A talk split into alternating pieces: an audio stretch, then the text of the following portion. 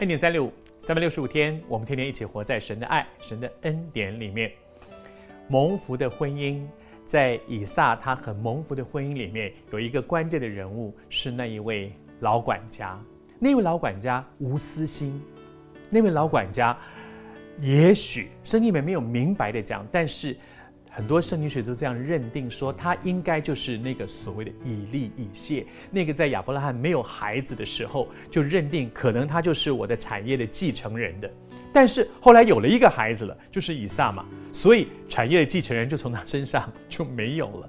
但是即便这样，他守住自己的位置，他一点都没有贪心，他是无私的为这个小主人去尽心竭力，为他去找一个合适的妻子。这个人真好，忠心是什么？忠心是无私心，忠心是使命必达，忠心是至死我要完成任务。而在这个过程当中，他尽心竭力，不但是用尽力气去完成这件事。尽心是什么？用尽力量啊！我很努力的做。尽心是我想清楚怎么做才能够达成任务，不是只是卖，很卖力。但是傻傻的搞不清楚状况，结果花了很多的力气，而后来失败了，因为根本跑错路了。静心是他很认真的去想一想，说我应该怎么做才能够真的使命必达？怎么做呢？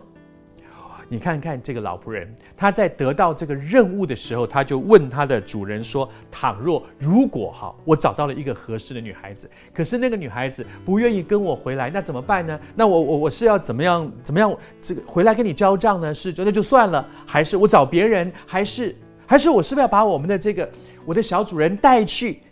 你看，他是很认真的想要弄清楚，主人你吩咐这个任务给我，我到底应该怎么做？”我到底应该怎么做？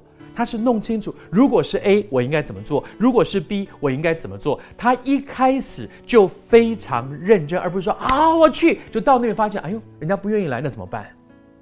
静心是什么？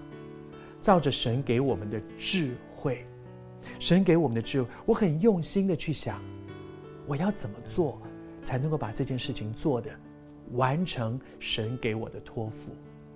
我求神帮助我们。